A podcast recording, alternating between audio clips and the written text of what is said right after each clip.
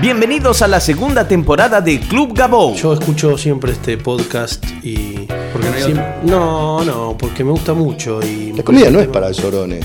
No lo es.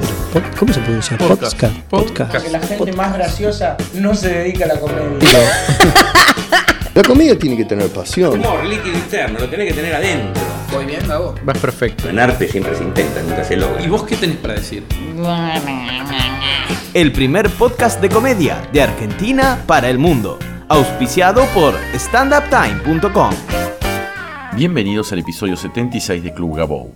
Muchas gracias a todos por seguirme en Twitter, arroba Gabou, y visitar la página web de este podcast, www.gabou.com.ar.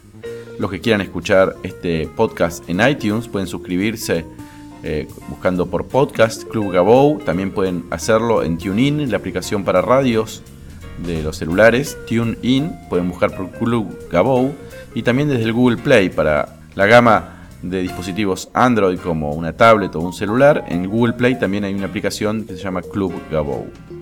Quienes quieran ver Campa Pichot, a Ezequiel Campa y Mariana Pichot haciendo stand-up, pueden hacerlo todos los sábados a las 0 horas en la sala Siranush de la calle Armenia 1353 en el barrio de Palermo. Las entradas se pueden comprar en la sala, en la boletería de la sala que queda también en Armenia 1353 o en Ticketek online. Campa Pichot, sábado 0 horas. Aquellas personas que quieran ver distintos stand-up, Juan Barraza, Luciano Mellera, Guillermo Celsi, pueden hacerlo el día 13 de septiembre en el ND Teatro en la calle Paraguay 918. Las entradas se pueden comprar en Paraguay 918, que es la boletería de la sala, o en PlateaNet. Distintos stand-up, 13 de diciembre en el ND Teatro. Las protagonistas del episodio de hoy son dos jóvenes comediantes. Trabajé muy poco con ellas, en algunos eventos o algunas funciones sueltas, pero me encantan. Son muy buenas comediantes y hacen una dupla genial que se puede escuchar haciendo su programa online todas las semanas por una radio online que al final de este episodio van a escuchar de cuál se trata. Son buenas personas y de su experiencia dejan varios puntos a considerar, muchas ideas para los que están arrancando y muchas otras para los que tienen más experiencia. Recibimos en Club Gabou a Flor Tejero Ponte y Luciana Feisman.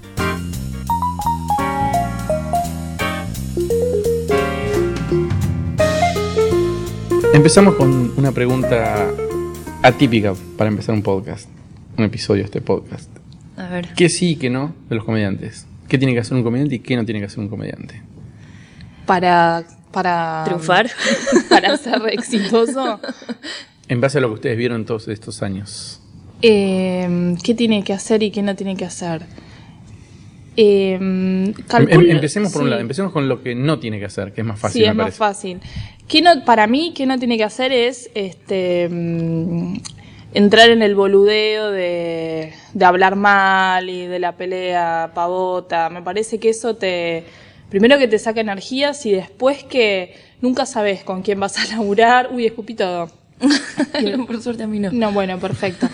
Eh, Es lo único importante. sí, Lo ¿no? y teniendo sí, en cuenta Gabo que quedó empapado, pero eso no fiebre. importa. Claro, además estoy medio con febrícula. No, eh, eso, básicamente no meterse en esas boludeces porque primero que no sabes con quién te va a tocar trabajar en algún momento y la verdad que entonces es medio el pedo quedar mal previamente con alguien por, por una boludez de Facebook y esas cosas.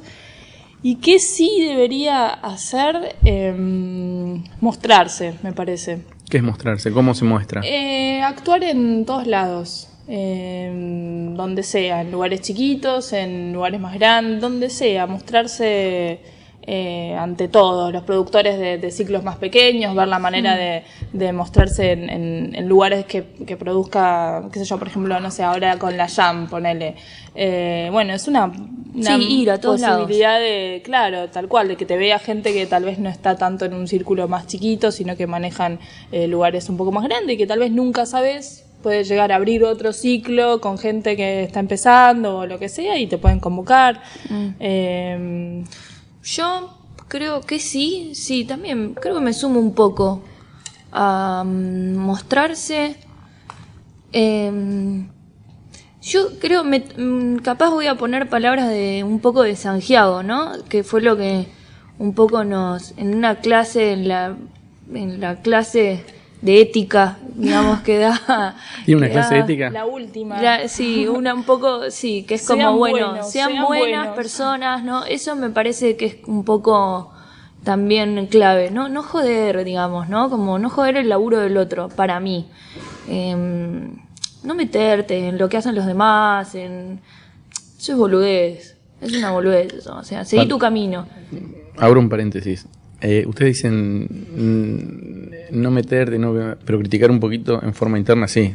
Puertas adentro sí, ¿eh? Ah. Claro, sí, pero es Pero inevitable. eso estamos de acuerdo, por Ah, supuesto. listo, listo, listo. Eh, Eh, sí, es claro, vale. ¿qué vas a hacer? Es imposible. Nosotras le vamos Nosotras, claro, todos. pero, a ver. Yo creo que- yo creo-. No, yo creo que todos, eh, en forma interna, se cagan de risa y hablan de los otros. Obvio, pero por otro lado, pero me parece que cuando trasciende tiene que ver con una cuestión de ego, de que, ah, digamos, cuando lo tengo que eh, hacer público, lo que yo pienso de tal o qué me parece lo que hace tal, me parece que tiene que ver más con una cuestión de ego que con una cuestión de que si eso es verdad o no. Sí, totalmente. Digamos, a, que a mí qué me importa lo que piensa tal de tal. Es Claro, como, claro. en realidad no, no me interesa, pensalo vos eh, eh, de, de manera privada, pero es como, la verdad que si no le hace mal a nadie, digamos, obvio, si estamos hablando de, no sé, che, tal le pega a la mujer, bueno, capaz está bueno que se Bueno, diga. denunciémoslo. Pero, claro, pero si no, no, no, no llega a ese nivel, internamente más vale, lo vamos Pero a eso hacer. es inevitable, en cualquier circuito, puertas adentro se critica, incluso en un grupo de amigos, es como inevitable. El tema es cuando, tal cual, cuando se hace público, cuando se hace una pelota, cuando eh, desgasta, eso me parece que es Cuando resta. tal cual. Hay muchas veces que resta, que vos decís, eh, flaco, sos famoso por tus escándalos en redes sociales y no por tu material. Tal Claro. cual. Hay mucha gente que yo no conozco de. que no conozco el material y conozco que es una persona escandalosa. Escandalosa, digo, que bardea, qué sé yo. Ya te mal predispone a la hora de tener que ver su material. Sí, igual yo creo que también eso el tema de Facebook, eh, me parece, qué sé yo, cuando yo arranqué, que Facebook estaba, qué sé yo, vos eh, ibas a actuar a un lugar y conocías gente y te podía parecer un pelotudo o no, eh, la gente que te tocaba, con la que actuabas ese día, pero me parece que en Facebook eh, el tema del grupo y eso, hay muchos, muchas personas que vos pensás que son pelotudos aún antes de conocerlas. Y eso me parece que mm, dilata, ¿viste? Pudre, eh, genera otro- hartazgo. Sí, yo el otro día ponele, tomé la decisión, pero por una cuestión hasta inclusive de, mm, de yo como comediante, de irme del grupo de Sí, yo soy otra persona de stand-up, porque me parecía que no me servía para nada que tuviera que ver con la comedia. ¿Me explico? Totalmente. Entonces dije, ¿por qué tengo que bancarme leer gente que yo en la vida diaria no elijo tener cerca? Digamos, yo no, no tendría amigos que piensen de esa manera. Entonces, ¿por qué tengo que leerlos? ¿Por qué tengo que, que, que sentirme em, eh, mal, triste en un punto? Porque hay gente que involuciona, digamos, ¿no? Para mí. Entonces dije, la verdad, ¿para qué me sirve? No, hay que volver, digamos, yo prefiero, la verdad es que mi entorno en el stand-up, digamos, eh, de suerte creo, ¿no? Un poco, fue bastante sano, todo el recorrido, digamos. Eh, me, me su- me supe juntar con gente que me hizo bien eh, a nivel eh, profesional y a nivel personal. Y entonces dije, ¿por qué dejo que Facebook me esté, eh, digamos, invadiendo de esta manera? Sí, totalmente. Y, mm, Igual que tiene una función, lo hablamos en algún momento, nosotros hablamos de todo. Sí, ¿Qué no hablamos? En algún momento decimos, el grupo tiene una funcionalidad que está buena, como datos, eh, o qué sé yo, inquietudes, videos, como un ida y vuelta de información que está copado, que está bueno que esté nucleado en un solo lugar. sí. Pero, bueno, inevitablemente es como inherente a, a cualquier circuito chico, empiezan como los puteríos y las boludeces y se y, y entonces pierde como sentido, pero en realidad es una buena iniciativa, un grupo, eh, qué sé yo. Eh, yo vi cosas y leí artículos que publicaron que no tenía idea y que me parecieron productivos, pero bueno, cuando la cosa empieza este con A derrapar. a derrapar, no, bueno, ya pierde, La pierde esencia. sentido y pierde Sí. la esencia. Sí. ¿Y, y qué, qué partes eh, para Flor sí de un comediante? ¿Qué, ¿Qué parte sí? o, o qué- Una qué- de las cosa cosas que, hacer? para mí, a mí por lo menos siento que me, que me sirvió y fue algo también que fue un consejo de, de Santiago y que, eh, que puede llegar a ser cosa de sentido común, pero está bueno a veces decirlo, es eh, para los productores o para la gente que convoca tratar de ser soluciones, digamos, no problemas, ¿no? Que era algo que nos dijo, nos dijo Fer y para mí fue muy útil, que es como que también tiende a, a, por lo menos gente cobarde como yo, eh, a no decir nunca que no, ponele, ¿no? Y después tener por ahí eh, que cancelar otras cosas que vos habías dicho. Pero a veces el decir que no te Pero- digo es una solución también, ¿eh?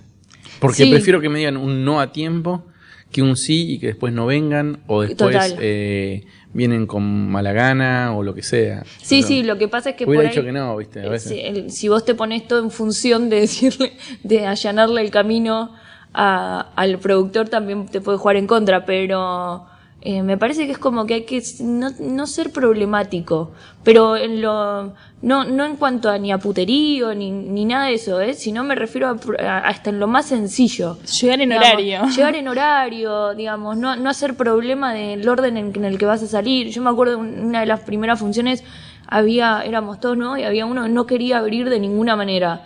Y era un show tuyo. Eh, y, y ¿El era como esas cosas, sí. Ah. Eh, y como que esas cosas. Y me acuerdo que, que la verdad es que después el chico se fue creyendo que la mejor. Y la verdad que nos había caído como el culo que hubiera estado así. Eh, pues se puso hasta nervioso, viste, como un poco violento. Eh, qué sé yo, me parece que tiene que ver con eso un poco también. Eh, soluciones, tratar de no, de no, no generar conflictos de ninguna manera. No es fácil. No es fácil. No. Eh, pero hay que pensar, hay que ponerse en el lugar del otro también. ¿eh? Digo, el productor o los programadores de los comediantes y los comediantes en lugar del, del programador. Por ejemplo, anoche nos pasó que en la Jam un comediante no vino porque se quedó dormido. Y no fue capaz de avisar ni siquiera, che, me quedé dormido, no Claro. llego. O decir, eh, eh, O inventate una excusa, perdóname, pero si te quedaste dormido, porque si, te, No. si faltaste, No, por lo menos. El tema una es avisar. O, o mi- me dijo, no, bueno, tuve un fin de semana con muchas cosas y la verdad, bueno, no te hubieras anotado. Claro. Claro. O sea, nosotros hacemos todo el trabajo de producir la jam, de convocar y bla, bla, bla. Y la verdad es que es un trabajo que hacemos como. Los comediantes también van gratis, pero nosotros también vamos gratis. Pero es algo que le sirve más a los comediantes que a nosotros. Nosotros no vemos Sí. un peso ni tenemos ninguna satisfacción más que el comediante vaya y pruebe. Entonces estamos trabajando para el comediante. Un poco de respeto. Claro. O sea, y además le está sacando lugar a otro comediante que por ahí se podría haber anotado y no se anotó porque no había más lugar. claro. Entonces es como. eh, Sí, lo que yo pasa no, es que no- no poner- lo puedo creer, ¿viste? Como que no lo puedo. Igual tolerar. ponerse en el lugar del otro eh, también se- eh, es difícil en el sentido de que no todos tienen la capacidad de poder correrse del, lugar propio. Entonces capaz te están te- la, eh, la persona se pone en el lugar del otro, pero desde un medio como si fuera una ficción y se sigue sintiendo víctima siempre de la situación, con lo cual con lo cual eso es también pedirle un poco más de sentido común. No sé si si, si es tan sencillo o tan común que se pueda hacer. Bueno, hace una semana o diez días o hace unas pocas semanas se suicidó un comediante Williams. Ah, sí. ¿Sí? ¿Ustedes pueden entender que un comediante se suicide? ¿Pueden entender esa depresión del comediante? ¿Cuánto hace que están trabajando o vinculándose con la comedia? Eh, Toda la vida. bueno, sí. de- Eh, pro- sí, o sea. A nivel laboral hace cuatro años. Claro. Cuatro. O sea, ya hace un tiempo que están Sí. como en tema, en ambiente, Sí. conociendo comediantes. ¿Pueden entender esa depresión o les cuesta imaginarse? No, no me cuesta imaginarla. O sea, me- igual me parece que una persona depresiva, independientemente de. de- tal vez en el, en el caso de, de él, utilizó la comedia como algún tipo de, de escudo o una persona depresiva. ¿Es una persona depresiva comediante o no comediante? Creo que por ahí como es comediante suena como un poco sí, más como que parece un como- pero en realidad claro. me parece que igual todos los comediantes tenemos como una, no te digo una depresión, pero tenemos como una profundidad triste, ¿no? Como mm, rara. O sea, en general los com- me, me parece a mí que los comediantes no son gente que vos decís, no, es el cago de la risa del grupo, o es un tipo re extrovertido. Son pocos casos los de tipos extrovertidos que se dedican a hacer comedia. En general son eh, más bien tímidos o, o incluso la gente que después los, los ve se sorprende. No puedo creer que vos hagas comedia, que te subas arriba de un escenario. Sí. Pero medio que la tenés que pasar mal.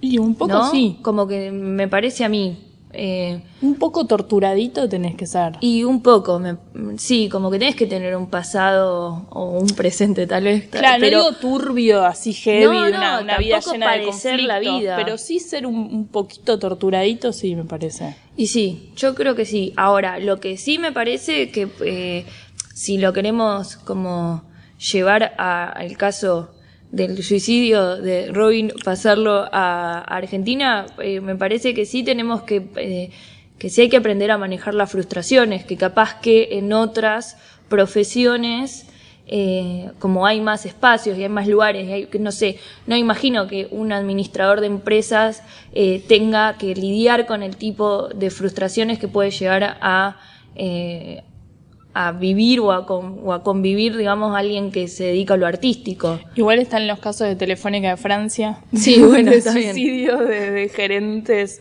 de la compañía por las presiones de, Pero me parece de la que, empresa. que como a ver, que eh, impresiona más cuando es un comediante.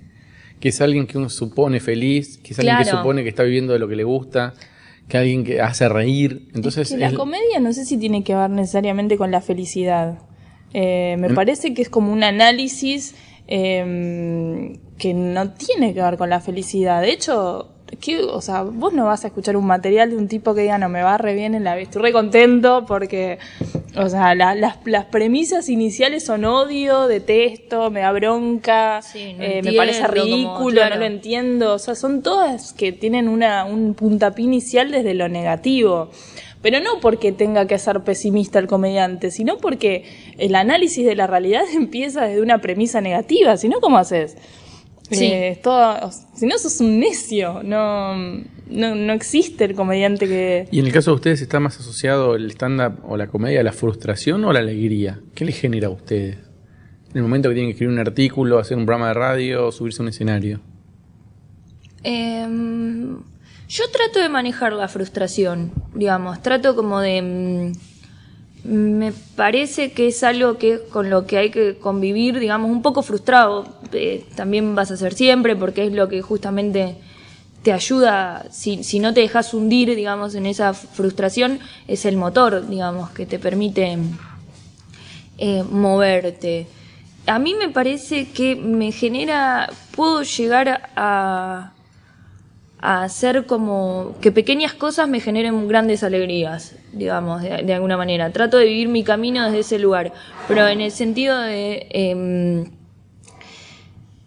no sé, me parece que los éxitos y los logros son totalmente subjetivos. Entonces, por ahí, para mí es un logro que, no sé, por ejemplo, el año pasado Malosetti me invitó a actuar con él.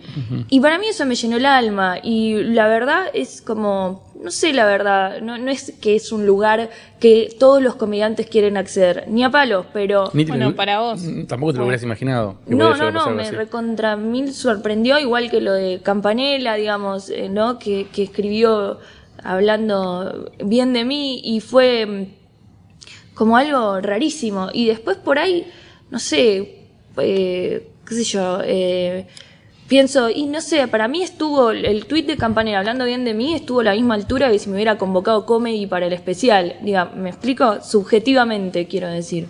Y esas cosas me parece que te hacen como un poco eh, sortear, digamos, la frustración De todos los días. de todos los días. Sí, exacto.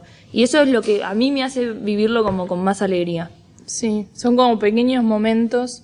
A mí hay cosas que me resultan más llevaderas, eh, que no, me resultan más alegres. Por ejemplo, el programa de radio es sin duda alegre. Pero, Eh, para, para, entonces, para, podemos decir que es un sí. camino tortuoso o difícil, con momentos de alegría que permiten a uno seguir. Como Sí. la vida misma. Como la vida misma. Sí, total. Claro, sí, totalmente. Después tenés, tal vez, digamos, la radio es un momento de alegría. O sea, yo sé que lo, lo hacemos y, y son- es nuestra mejor versión. Eh, y nos divertimos y nos Y encanta. somos profesionales, o sea, y dentro y- de lo posible somos, somos dos haciendo un profesionales. programa, digamos, con lo cual con esas limitaciones eh, generamos contenido, cual. estamos pensando en función de la radio. Inclusive a mí me pasa que muchas veces me encuentro pensando más en función del programa de radio que de, de mi propio material de escenario. Sí, Eh, obvio. porque la verdad es donde me siento más cómoda. Tal cual. Es como... Y después durante el- lo que tiene que ver con el stand-up, es como decía Florcha, de, de momentos de, de nada, sí, de lidiar con la frustración constantemente, porque además ante una función que vas a, a actuar no sabes si te va a ir bien o qué onda el público o lo que sea, ahí ya está como el pequeña, la, pre- la pequeña batalla contra la frustración, apenas salí, para mí por lo menos yo la tengo ahí como, Sí. bueno, fíjate, no sé. Eh, y bueno, después si te va bien, la sorteaste, si te va mal, o durante el transcurso de la función tratar de, de, de paliarla, qué sé yo. Eh, y después, bueno, estas cosas de, de fechas que están buenísimas o de eventos que están buenos y bueno, y ahí vas o reconocimientos más pequeños, tal vez. Por ejemplo, Sí, obvio. ¿qué cosas les hacen bien que por ahí son pequeñas, como decís vos, que vos decís, "Mm, me pasó tal cosa, vino tal y me dijo tal cosa? Eh, no sé.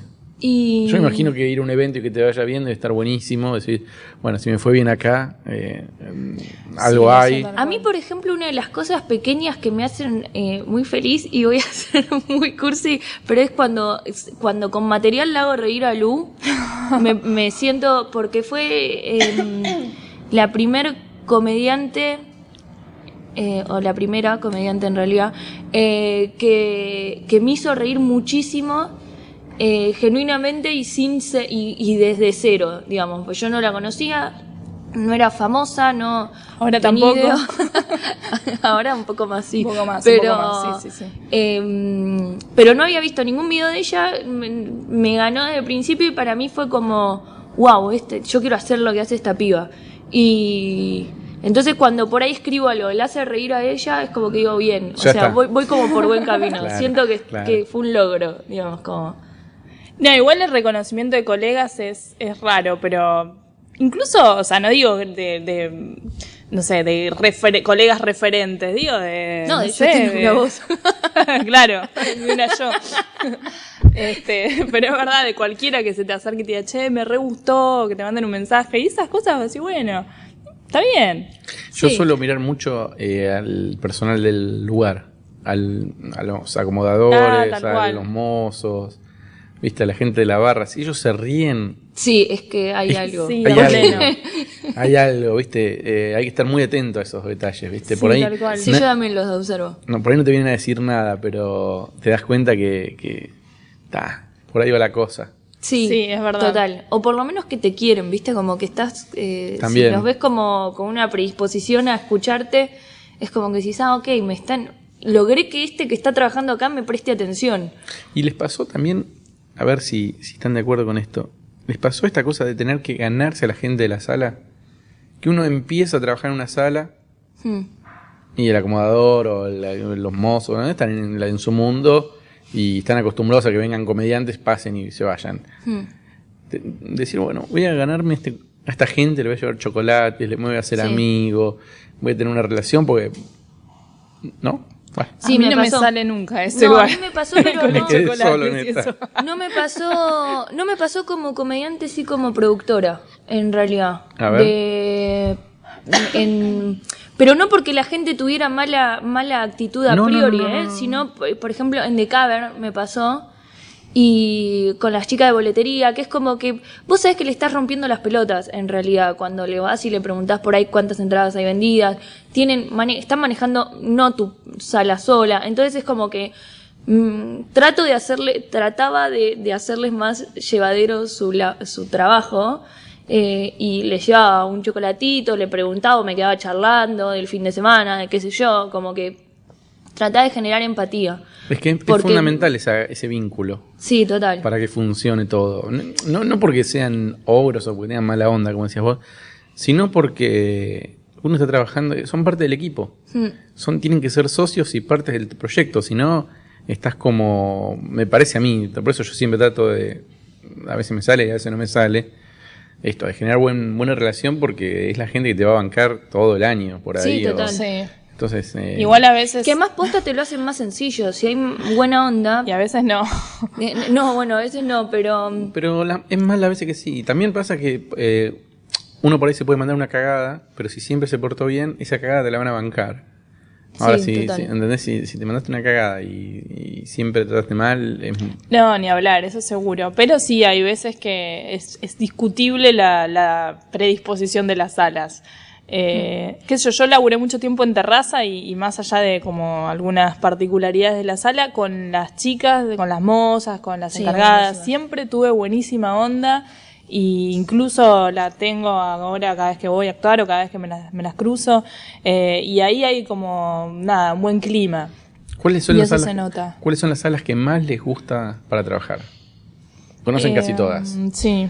A mí terraza, no sé si es porque yo empecé ahí, Sí. porque yo sé, eh, de hecho, hablando con muchos comediantes, siempre está la discusión de dónde está ubicado el escenario, de la columna de enfrente. Eso, a mí me, me encanta, digamos, no me, no me molesta. Es la, Sí, es la número uno. Si tuviera que elegir una, una sala en Buenos Aires Bueno, para trabajar, Bueno, terraza. tal vez elegimos una más grande, pero Claro, capaz podría elegir o sea, el Molière. escenario ideal si llenamos. Pero de salas donde suelo actuar, creo que terraza es una de las que más me gusta. Y si tuvieras que elegir una para, no donde solés actuar, sino la que más te, donde te gustaría estar. Yo les cuento, nosotros estábamos en Liberarte con Campa, Dalia, Sí. bla, bla, bla, Quinta. Y en un momento con, con, con Dalia y Ezequiel Campa, que iban a hacer un show que nunca se hizo, dije, bueno chicos, ¿dónde les gustaría actuar a ustedes? ¿Cuál sería la sala ideal si tuvieran que hacer un show? De, de ahí para abajo, después buscamos Claro. cuál es la que... Entonces yo me dijeron, mira, nosotros nos gustaría esta. Entonces uno va y se reúne primero con ese y después con las otras. ¿Cuál Claro. sería la sala? Si ustedes le dicen hoy, viene alguien y dice, chicas, vamos a hacer un show ustedes dos. ¿Cuál es la sala donde les gustaría estar? No importa el tamaño, no se preocupen por eso. Mm, Ah, yo tengo perfecto. dos, en realidad, Belma y Molière. Creo que el Molière tal vez un poquito más que el Belma, ¿Por qué? porque tiene el techo más bajo. Y genera Es una estupidez. Lo puedes pero- tocar con las manitos. No, pero sabes que a mí me, me parece que inclusive es lo mismo que no me gusta del cavern. Para mí el techo alto em, le saca un poco de clima. Dispersa que- energía. Sí, y como que el techo más bajo genera como más calidez. El, el Comedy Cellar en Eh, Nueva York también tiene un... Techo sí, bajito. tiene el techo bajo. Eh, bueno, a mí me gusta como más el techo bajo. Está buena la, la explicación. Sí. El, el Belma lo tiene muy alto, ¿eh? El Belma lo tiene muy alto, es, es- sí, es re alto. De hecho, el piso de arriba del Belma es altísimo. Sí, Eh, pero por eso creo que elijo más el Molière. el Molière. A mí me gustó mucho el Maipo Cabaret. El Maipo Cabaret. Eh, me gustó mucho. Es elegante. Es elegante, es como Qué yo. putita. es muy putita. ¿Cómo me gusta el cabarulo? Sí. no, pero me gusta ese, me, me, me pareció muy café concert, muy tradicional, eso me gustó. Bien. Bueno, es medio Molière. Claro, Molière también me gusta, pero el techo es muy bajito.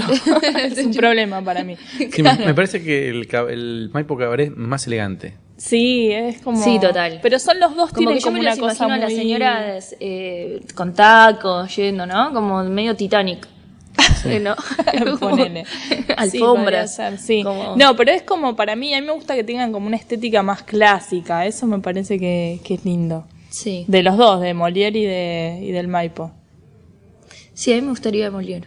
Podríamos hacer una, un programa de que risa en vivo. Dale, en Molière. En Molière. Sí, vamos, vamos. La con a ver. mesita. público, con público. Claro. Claro. Tipo La- Dolina. la- la- bueno. dolinean un poco. Sí, un poco. De la B, pero bueno. Sí. O de la C. muy de la vez, pero bueno. ¿Y qué opinan de los cursos de, de stand-up? ¿Hay que hacerlos, no hay que hacerlos? Eh, polémico, ¿no? Eso es como que busca. Pero. ¿Qué estás buscando? ¿Querés, querés, querés ¿Querés quilombo? Te tiramos quilombo, no hay No, problema. no. A ver, yo, Eh. yo hace, no sé, 10 años que estoy con esto y no sé todavía. Veo comediantes muy buenos que vienen sin curso y veo comediantes eh, que con el curso los ayuda un montón. Claro. yo, Entonces, Yo creo que, em, que está bueno hacer un curso.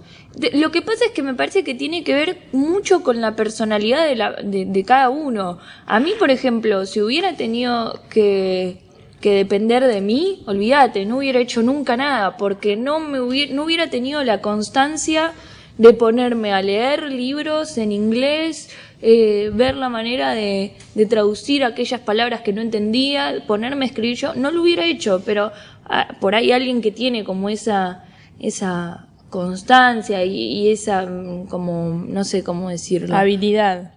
Claro. Sí, tenés- sí, o, iniciativa, digamos, de alguna manera. Yo no lo hubiera, no, no hubiera podido. Y a mí me ayudó muchísimo, pero por una cuestión de que a mí yo siempre consumí humor, eh, no tanto stand-up, digamos. Yo a los ocho años iba a ver Lelutier, digamos, am- amaba a Lelutier.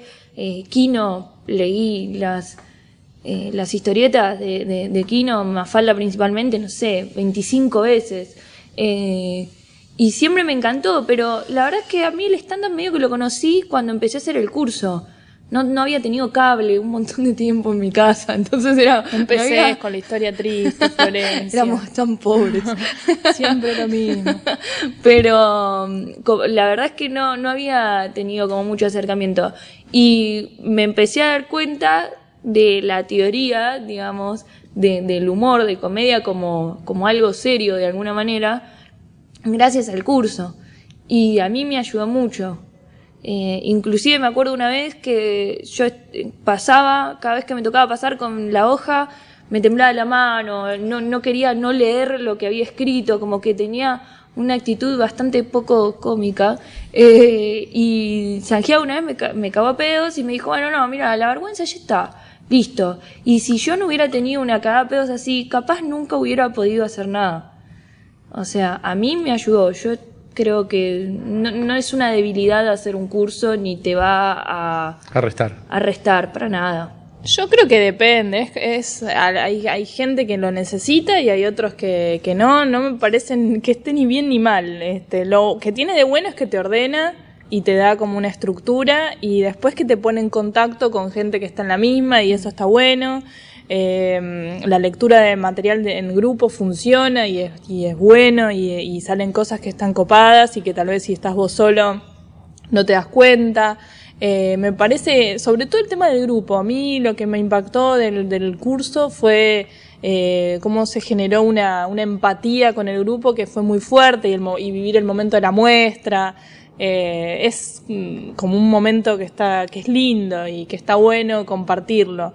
Pero después la verdad es que agarrás libros y más o menos tampoco necesariamente tenés que tener la estructura del estándar podés Claro. hacer un monólogo eh, que es gracioso y que no tenga premisa pie remate y, que esté bueno igual este. Incluso hay un montón de casos de gente que no, no hizo un curso y que son buenísimos Eh, me parece que te ordena nada más y que, y que sí, si no sos muy constante, te sirve como para, para mantener Acomodar. cierta, claro. Después está la polémica, digamos, de los profesores o profesores o docentes que dan cursos y, nos, no, y, y Y no son- entre nosotros sabemos que son cualquiera. Ahí yo en un momento, te, te soy sincera, pero en un momento a mí me enojaba mucho. Era como, che, pero hay que avisar que este es un desastre, digamos, y que no tiene casi material propio, que, que, que, es, que es un chanta. Y después pensé como, bueno, pero en realidad eso se lo tenemos que dejar la responsabilidad a la gente que elige. Digamos, me parece como, la verdad, el- me- y empecé a decir como que cada uno tiene el docente que se merece. Digamos, si vos no te preocupaste por averiguar quién va a ser el chabón que te va a iniciar en stand-up y en, en el humor como, como algo profesional, y bueno, la verdad el problema es tuyo. O sea, no le voy a- le quito responsabilidad a ellos y me parece que los que lo legitiman son los alumnos. Entonces, un profesor sin alumnos no es profesor, con lo cual, y bueno, si siguen estando es porque el cambio va por otro lado, no por el lado de que no tienen que estar ellos dando clases. Igual son cosas que pasan en cualquier disciplina, está lleno de docentes pedorros de todas las artes. o Sí, sea, sí, sí, obvio. eh, de- es docentes que de teatro que son malísimos. Lo que pasa es que nosotros con el stand-up tenemos como un mambo de, de, de, de que, no sé, de sostén, de credibilidad, de certificado, ¿viste? Sí, sí, sí, Y total. de ahí está lleno de docentes de mierda de teatro y nadie está viendo a ver si se Y recibió en el Yuna y cuántas Y hay un montón de malos. Eh, en otros, en o- hay un montón de abogados que son unos chantas, que son una Por mierda. y que tienen en un el- título, en el y que son malos es como que hay que profesionales. hacer una hoguera, o no, nos lleva demasiado tiempo pensar en eso. Sí, Ah, tal perdón, cual. hablando de eso, ¿las dos estuvieron en la universidad? Yo sí. Ella es licenciada, yo, no- yo soy un terciario horrible. Bueno, Lo que sea, digo, hiciste la secundaria, hiciste algo más. Sí. Bueno, ¿le sirvió eso en algún modo para hacer comedia? ¿Le sirvió tener un título eh, que no tenga que ver con la comedia, digamos, un estudio universitario, terciario, eh, formal, por decirlo de alguna manera, para hacer comedia? ¿O hubiera sido exactamente igual? Mm, creo que no, para mí no. Yo no, no, yo no hubiera sido igual, pero porque yo estudié encima eh, sociología, que creo que es una de las carreras que por ahí más te pueden llegar a abrir la cabeza. Y, observar el mundo de una forma observar- determinada. De hecho, la, la sociología lo que se plantea todo el tiempo es cuestionar lo que a, la- a- a simple vista parece incuestionable. Entonces es como que me parece que es más como, la sociología es más un modo de vida eh, para, para los sociólogos. Eh, te- no, es imposible que no te cambie la manera de pensar.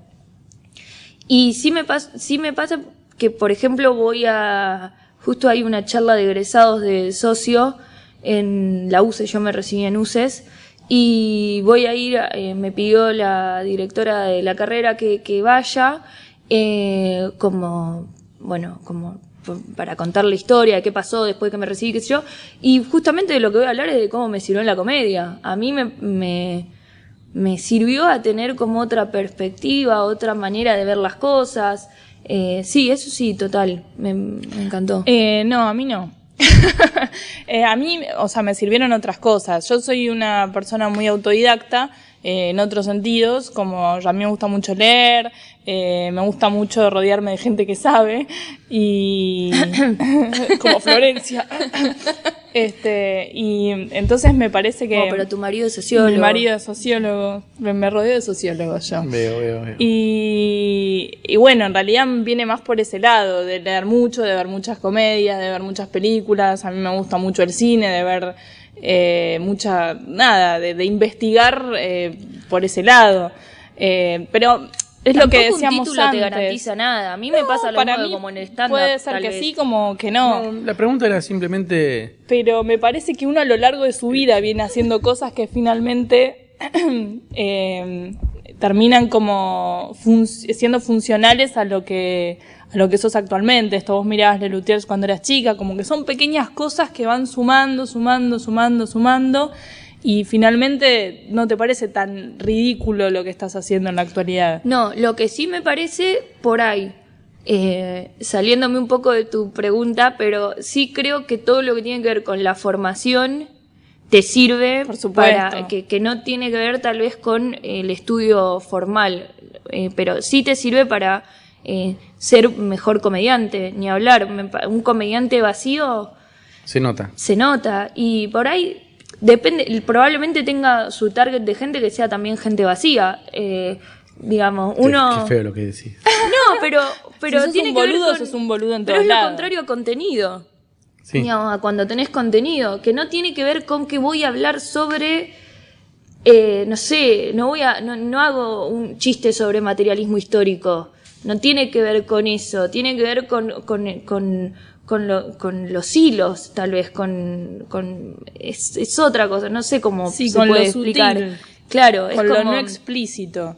Sí, total. Eh, me parece que tiene que ver con eso. Y esa formación sí se nota eh, para mí. Uno después con esa formación decidís a quién querés hacer reír y a quién no también, que es una decisión, digamos. Yo, a mí, una, no sé si me interesa hacer reír a cierta gente, no me importa, digamos. Pa.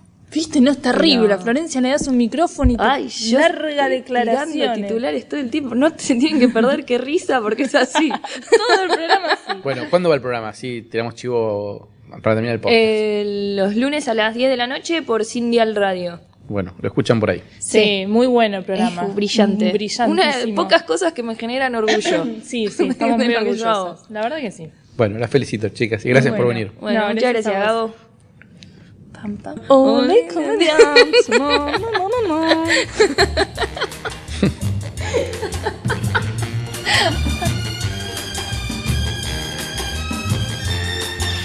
Viens voir les comédiens, voir les musiciens, voir les magiciens qui arrivent. Viens voir les comédiens, voir les musiciens, voir les magiciens qui arrivent les comédiens, ont installé leur tréteau, ils ont dressé leur estrade étendue des calicots. Les comédiens ont parcouru les faubourgs, ils ont donné la parade à grand renfort de tambour. Devant l'église, une roulotte peinte en vert, avec les chaises d'un théâtre à ciel ouvert, et derrière eux comme un.